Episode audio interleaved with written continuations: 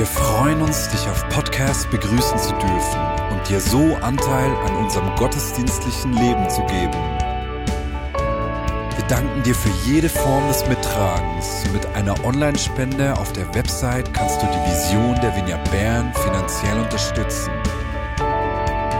Wir wünschen dir viel Inspiration beim Hören der Botschaft und Gottes Segen.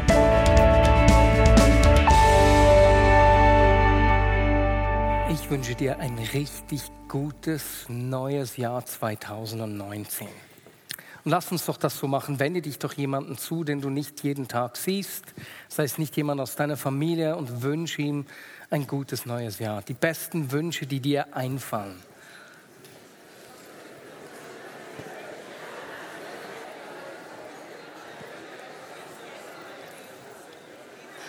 Ich wünsche dir ein Jahr mit vielen Begegnungen mit Gott und Menschen, in denen du seine Gnade, seinen Frieden und seine Freude so richtig erleben kannst. Ein Jahr, in dem Gott dich inspiriert, erfüllt und gleichzeitig auch auf eine positive Art und Weise herausfordert. Wir wollen gemeinsam darin wachsen, ihm immer ähnlicher zu werden und ihn in unserem Umfeld zu widerspiegeln. Wir beginnen wir heute eine Serie mit dem Titel All In. All In kann man äh, als ganz eintauchen verstehen, wenn wir das Bild vorne sehen. Ganz einzutauchen. Dieser Begriff kommt aus dem Pokerspiel und bedeutet dort so viel, dass jemand alles Risiko auf sich nimmt, alles, was er hat, seine ganzen Chips in die Mitte schiebt, auf sein Blatt setzt und entweder alles gewinnt oder alles verliert. Ich werde später etwas mehr dazu sagen, was wir uns mit dieser Serie wünschen. Aber die heutige Predigt ist ein, ein guter Einstieg in diese Serie, denn der heutige Tag gibt uns eine richtige Plattform, auf der wir aufbauen können.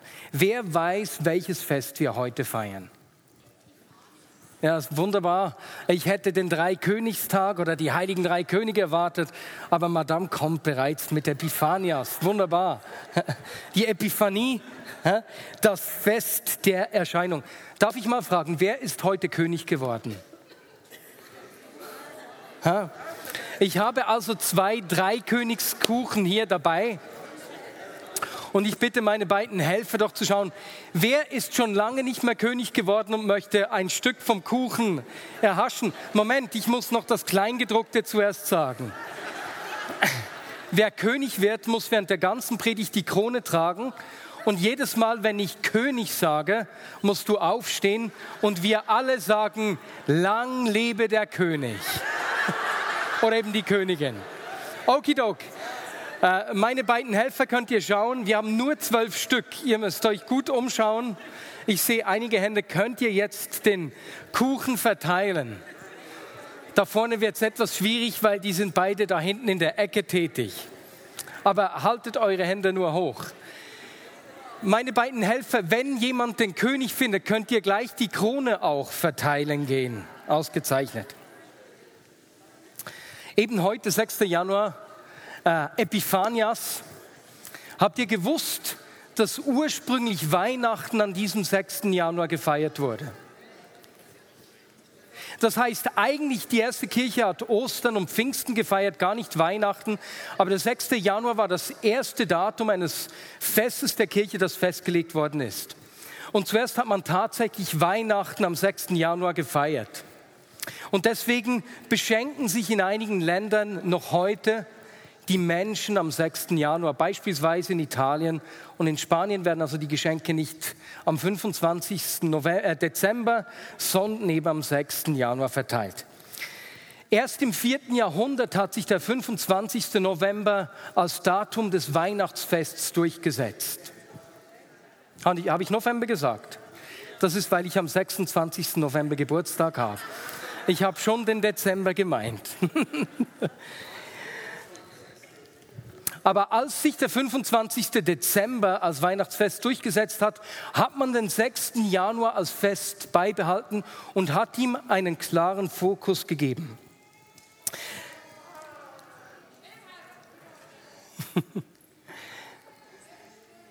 Am 25. Ja, wir kommen gleich dazu, keine Angst, ich sage noch genug König.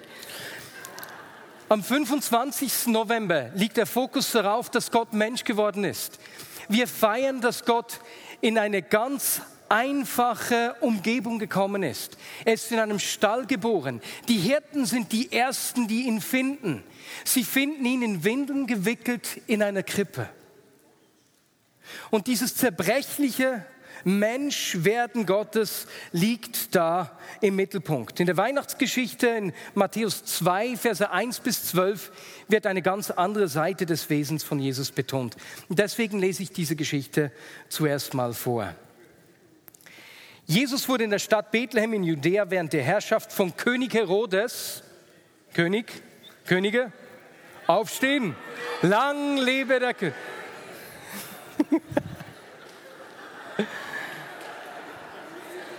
In dieser Zeit kamen einige Sterndeuter aus einem Land im Osten nach Jerusalem und fragten überall, wo ist der neugeborene König der Juden?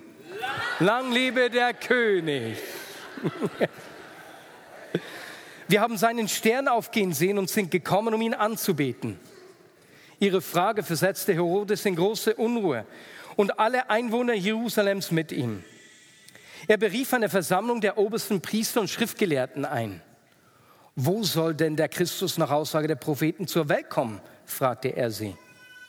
In Bethlehem, sagten sie, denn der Prophet hat geschrieben, O Bethlehem in Judäa, du bist alles andere als ein unbedeutendes Dorf, denn ein Herrscher wird aus dir hervorgehen, der wie ein Hirte mein Volk Israel führen wird.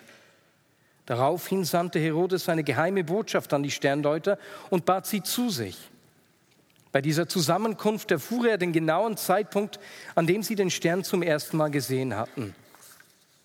Er sagte zu ihnen, geht nach Bethlehem und sucht das Kind. Wenn ihr es gefunden habt, kommt wieder her und erzählt es mir, damit ich auch hingehen kann, um es anzubeten. Nach diesem Gespräch machten die Sterndeuter sich auf den Weg. Wieder erschien ihnen der Stern und führte sie nach Bethlehem. Er zog ihnen voran und blieb über dem Ort stehen, wo das Kind war. Als sie den Stern sahen, war ihre Freude groß. Sie gingen in das Haus und fanden das Kind mit seiner Mutter Maria, sanken vor ihm auf die Knie und beteten es an. Dann öffneten sie ihre Truhen mit Kostbarkeiten und beschenkten es mit Gold, Weihrauch und Myrrhe. Als es Zeit war, wieder aufzubrechen, zogen sie jedoch auf einem anderen Weg in ihre Heimat zurück. Denn Gott hatte sie in einem Traum davor gewarnt, zu Herodes zu gehen.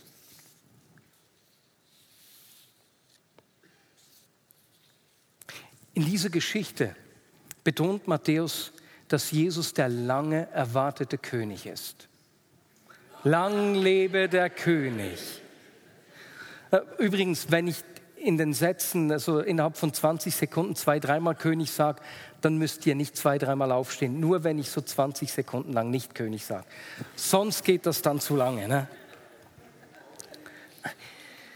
Matthäus betont, dass Jesus der lang ersehnte König ist. Und nicht irgendein König, sondern der König aller Könige, der erscheint und hier sichtbar wird. Als Schweizer können wir uns kaum vorstellen, was es heißt, einen König zu haben. Lang lebe der König. Ne? Bei uns ist das Volk der Souverän. Wir können bei Wahlen und Abstimmungen über ganz viele Dinge bestimmen. Aber in einem Königreich gehört die Macht und die Herrschaft bedingungslos dem König. Er kann über alles und alle in seinem Herrschaftsgebiet frei verfügen. Ein Beispiel dafür ist König Herodes. Sensationell. Er herrscht zur Zeit der Geburt von Jesus in diesem römischen Gebiet Palästina. Und wenn man sich vor Augen führt, wie er herrscht, dann äh, zeigt uns das etwas über die, die Machtverhältnisse auf. Er lässt nämlich vornehme Gegenspieler umbringen. Er beutet sie aus. Er nimmt sie aus, plündert sie aus. Und sogar, das schreibt uns Flavius Josephus, macht er nicht vor seiner eigenen Frau und seinen eigenen Kindern halt. Er hat seine Frau und vier seiner Söhne umbringen lassen, um den Thron zu sichern. Was für ein Kontrast dazu ist König Jesus. der nun geboren wird. Er bringt niemanden um, um seinen Thron zu schützen. Vielmehr wird er selbst sterben für uns. Er sucht nicht seinen eigenen Vorteil, sondern wird ein, ein, äh, ein Herrscher, der für uns sorgt, der unser Bestes sucht. Absolut unglaublich. Und Matthäus spricht in diesem Evangelium, in seinem Evangelium von diesem König Jesus.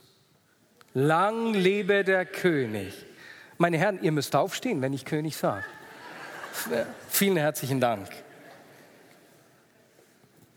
Und er spricht hier zu einem jüdischen Publikum und das müssen wir verstehen. Das wird in dieser Predigt wichtig sein. Er will, dass sie verstehen, dass Jesus der König der Juden ist, die Hoffnung der Nationen. Und er beginnt sein Evangelium mit einem richtigen Skandal. Und diesen Skandal, den müssen wir uns bewusst werden. Denn es sind nicht Priester, nicht Schriftgelehrte, nicht die jüdischen Anführer, die diesen König zuerst entdecken, sondern eine Gruppe von Ausländern. Und lasst uns mal anschauen, was es für Ausländer sind. Denn das, das macht den Skandal perfekt. Wie du vielleicht gemerkt hast, als wir den Text gelesen haben, ist hier nicht von Königen die Rede. Auch wird nicht eine Zahl angegeben. Vielmehr werden sie als einige Sterndeuter aus einem Land im Osten beschrieben. Die, die Legende der drei Könige hat sich erst in den folgenden Jahrhunderten gebildet. Erst den, wenn man die Briefe aus den ersten Jahrhunderten anschaut, spricht man von zwei bis 14 Weisen, die da aufgetreten sind. Eben Weise, sogenannte Magoi, äh, von dem wir das Wort Magier herhaben, werden dort beschrieben. Aber mit Zauberei haben diese Männer nichts zu tun. Sie sind vielmehr ein, ein Geschlecht der Meder, ein Priestergeschlecht, äh, ein gut situiertes, gut gebildetes, äh, ein gut gebildeter Stamm, der eben der obersten Bildungsschicht angehört und sowohl in Medizin, in Philosophie, in Astronomie und Astrologie gebildet ist. Für ihr breites Wissen wurden sie im ganzen Nahen Osten verehrt. Nun stell dir mal vor, was das für ein Anstoß war für die jüdischen äh, Zuhörer. Nicht, nicht die, die Priester, nicht die Schriftgelehrten, die so lange auf diesen Retter gewartet haben, entdecken den König Jesus. Lang lebe der König, sondern babylonische Priester. Priester aus Babylon, wo, wo die Israeliten vor einiger Zeit äh, im Exil waren. Ein absoluter Anstoß. Und weißt du, wenn ich mein Leben anschaue, dann ist es doch auch so, wir wünschen uns, das Wirken Gottes zu sehen, offene Augen zu haben, wo König Jesus sichtbar wird. Vielen Dank. Und wie oft sind es nicht die Menschen, von denen wir es erwarten würden, die Augen haben für sein Wirken, die sich berühren lassen vom Retter Jesus. Und, wenn, und so werden uns hier an diesem Ort diese Weisen aus dem Morgenland zu Vorbildern. Sie zeigen uns, wie man den König der Könige erkennt und empfängt. Lang lebe der König. Und ich möchte vier, vier Aspekte anschauen, in denen diese, König, diese Weisen aus dem Morgenland uns zum äh, Vorbild werden. Eben, es sind ja nicht Könige, es sind eben die Weisen. Da merkt man, wie tief diese Legende in uns drinnen sitzt. Das Erste, was mir auffällt, wenn ich diese Weisen anschaue, ist, dass sie äh, diesen König voller Neugier suchen. Genauso wie wir den König im Königskuchen jedes Jahr suchen. Über Jahre haben sie den Himmel beobachtet. Und in dieser Zeit, die Weisen dieser Zeit kennen jede Bewegung am Himmel genau. Sie kennen den Lauf der Sterne. Sie wissen, ihnen fällt auf, wenn etwas anders ist als sonst. Es ist auch nicht wie heute, wo irgendwelcher Smog oder die Lichtverschmutzung uns den Sicht eigentlich für den Himmel raubt. Ich habe am Freitagabend mit einem Mann gesprochen, der hat davon geschwärmt, wie es war, in der Mongolei den Sternenhimmel beobachten zu können. Und er hat beschrieben, hat gesagt, weißt du, da hat man das Gefühl, da sei gar nichts dahinter. Man sieht die Millionen von Sternen. Man kann es ein bisschen erahnen, wenn man das Bild hier vorne anschaut. Und so ist diesen Sterndeutern, diesen Weisen jede Bewegung aufgefahren.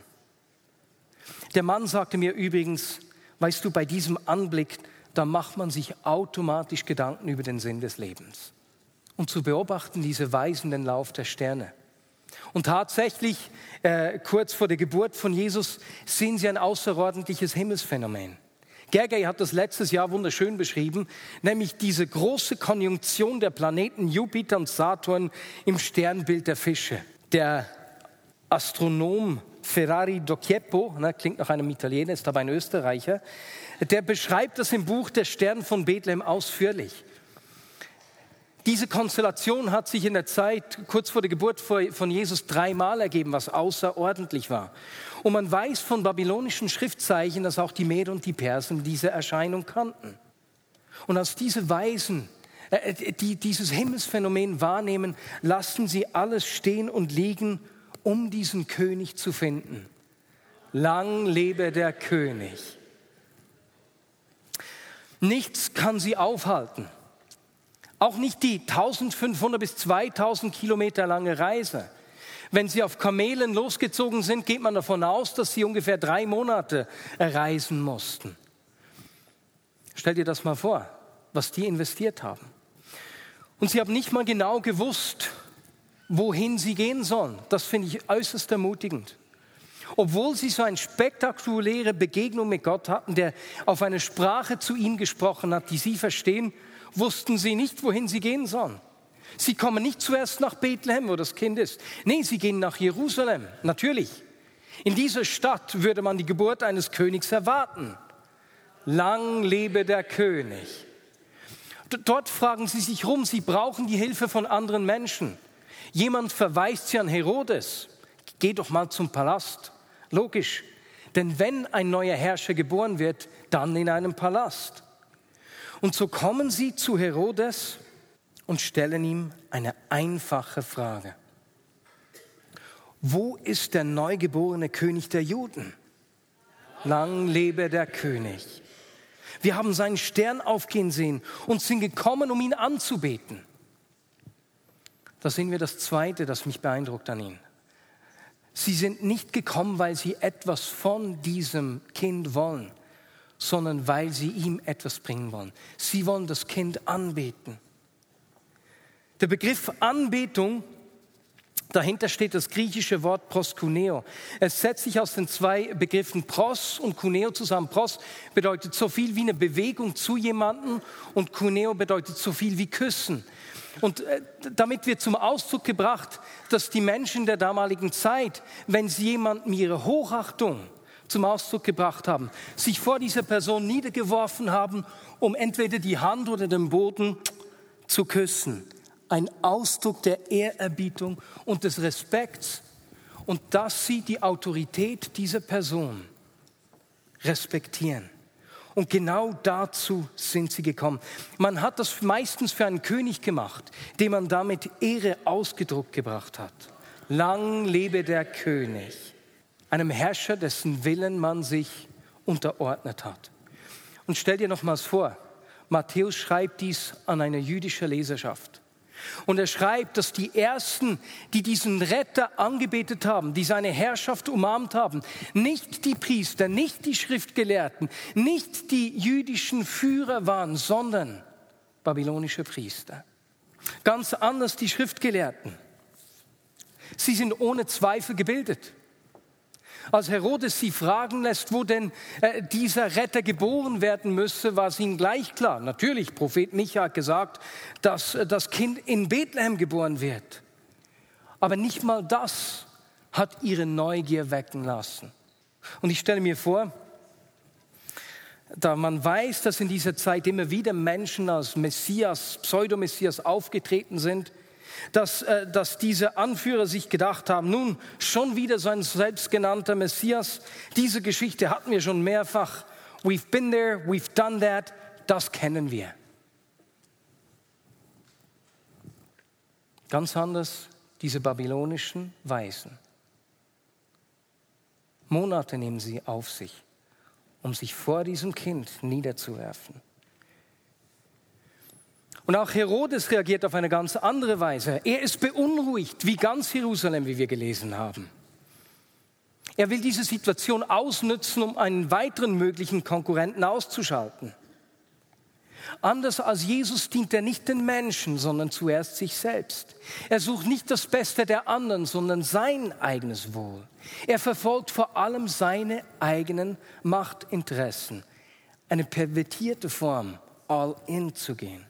Aber als diese Weisen aus dem Morgenland erfahren, wo das Kind geboren werden soll, machen sie sich auf nach Bethlehem. Sie finden Jesus, werfen sich voll Freude vor ihm nieder und bringen ihm kostbare Schätze. Sie wollen nichts von ihm. Sie wollen ihm etwas bringen. Und meine Lieben, wie oft ist es nicht so, dass wir zu Gott kommen mit unseren Wünschen, Dingen, die wir vor ihm wollen. Sie leben uns hier etwas vor. Sie bringen ihm das Beste, das Wertvollste, das sie aus ihrer Heimat mitbringen konnten. Und diese Geschenke sind durchaus auch symbolisch. Gold ist das Metall der Könige. Und es weist auf die Königswürde. Oh, vielen Dank. Lang lebe der König. Und es weist auf die Königswürde von Jesus hin. Und auch Weihrauch ist in dieser Zeit äußerst wertvoll und teuer. Es wurde im Tempel als Rauchopfer verwendet und ist ein Zeichen der Göttlichkeit oder der priesterlichen Funktion von Jesus. Myrrhe, das dritte Geschenk, das sie ihm gebracht haben, war auch sehr teuer, auch ein Harz wie Weihrauch auch und wurde als Medizin verwendet, aber genauso auch, um äh, Tote einzubalsamieren. Viele Autoren sehen darin auf der einen Seite einen Hinweis auf das Wirken von Jesus, der so viele Menschen geheilt hat, und gleichzeitig auch einen Hinweis auf den Tod von Jesus hin. Auf jeden Fall wissen wir, dass die jüdischen Leser bei dieser Beschreibung der Weisen, der Fürsten aus dem Ausland sofort einen Schluss gezogen haben, sich an eine Geschichte erinnert haben, wie es war, als die Königin von Saba, lang lebe der König, gekommen ist, um König Salomo anzubeten. Wie sie gekommen ist mit äh, vielen Geschenken, reich bepackt, wie niemals jemand sonst gekommen ist, um, um, um den Herrscher Israels zu verehren, um seine Weisheit zu hören, um sich selbst zu überzeugen, wie weise Salomo ist. Und wie es die Schriften verheißen haben, kommen diese Herrscher der Völker wieder um den König der Juden anzubeten. Lang lebe der König. Und wiederum dieser Stachel. Es sind die Ausländer, die diesen Herrscher zuerst entdecken. Und als dann die Zeit gekommen ist, brechen die Weisen aus dem Morgenland wieder auf. Sie gehen jedoch auf einem anderen Weg zurück, als sie gekommen sind, denn Gott hat sie in einem Traum davor gewarnt, wieder zu Herodes zurückzugehen.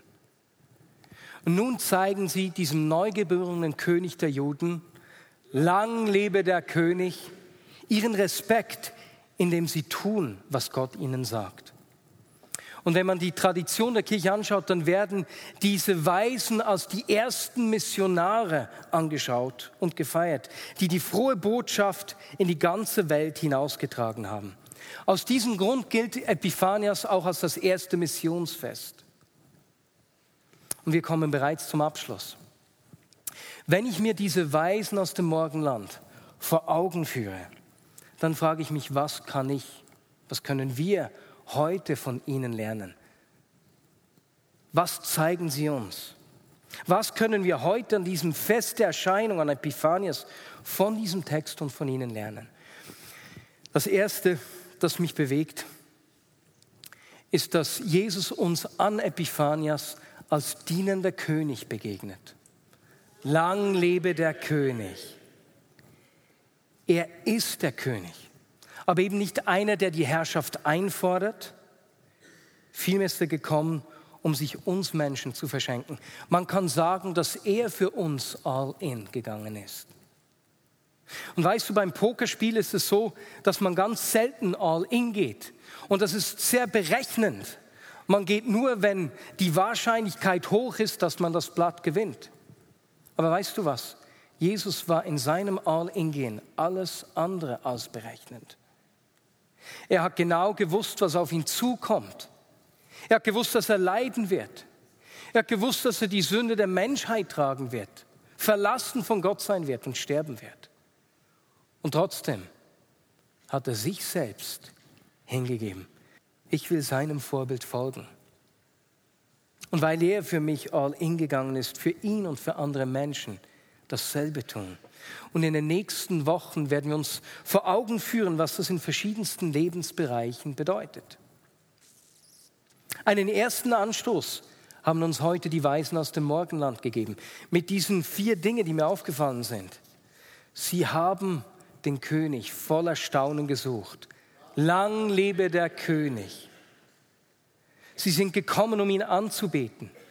Sie haben ihm ihr Bestes gebracht und haben getan, was Gott ihnen gesagt hat. Wir werden uns gleich kurz einen Moment Zeit nehmen, wo du dir überlegen kannst, wo, wo Gott durch diese vier Weisen zu dir spricht, in diesen vier äh, Bereichen. Aber ich möchte zuerst ein bisschen von mir erzählen, was das für mich heißt. Weißt du, ich will bis zu meinem Lebensende voller Neugier und Staunen ihn suchen. Ich will nicht an den Ort kommen, wo, wo sein Wirken für mich normal, selbstverständlich wird. Ich will das nicht, nicht, dass seine Nähe für mich selbstverständlich wird, dass ich sagen kann, ja, das habe ich auch schon erlebt, da war ich auch schon. Wie in der Beziehung zu anderen Menschen bleibt auch die Beziehung zu ihm lebendig und pulsierend, wenn wir die Nähe pflegen. Und deswegen will ich meine Beziehung zu ihm immer aktiv pflegen. Ein wichtiger Bestandteil dafür ist das Gebet. Und deswegen haben wir uns gesagt, dass wir dieses Jahr auch wieder mit einer Woche des Gebets ins Jahr einsteigen wollen. Von heute Abend um 8 Uhr bis nächsten Sonntag um 8 wird deswegen ein Zimmer bei uns im, im Kornhaus fürs Gebet geöffnet sein. Du kannst dich äh, auf dieser Liste anmelden und, und, dort beten kommen. Du brauchst die Anmeldung, weil da, dann erhältst du eine Mail mit an Informationen, wo du den Schlüssel kriegst, ne, damit du bei uns äh, ins Haus gehen und beten kannst. Gleichzeitig laden wir dich auch ein, während dieser Predigtserie jeweils am Freitagmittag von 12 bis Viertel nach 12 einfach kurz zu beten. Wir nennen das All-in-Gebet. Wir wollen uns eine Viertelstunde Zeit nehmen, äh, innehalten und Jesus unsere Hingabe ausdrücken. Mach das, wo auch immer du bist. Und deswegen am besten nimmst du jetzt dein Mobilfon nach vorne. Ich habe nur noch ein Prozent, deswegen kann ich das jetzt nicht. Hier hat es die sensationelle Erinnerungsfunktion. Ne? Den Wecker, den du dir auf Freitag 12 Uhr einstellen kannst. Du darfst das jetzt gleich tun. Ja, ja sonst vergisst du es, oder? Wenn man das gleich machen kann. Und egal wo du bist, kannst du mit uns beten. Wer, wir werden gleichzeitig auch im Büro 12 bis 4 nach 12 beten. Wenn du in der Nähe bist, bist du herzlich eingeladen, dich da auch anzuschließen. Ich will ihn bis zu meinem Lebensende voller Neugier und Staunen suchen. Zweitens, ich will nie aufhören, ihn anzubeten. Anbetung heißt, dass ich ihm etwas bringe. Ich suche ihn nicht wegen etwas, das ich erleben könnte. Anbetung heißt, dass ich mich freiwillig seine Herrschaft unterstelle. Er ist mein König. Lang lebe der König. Er darf über mich bestimmen.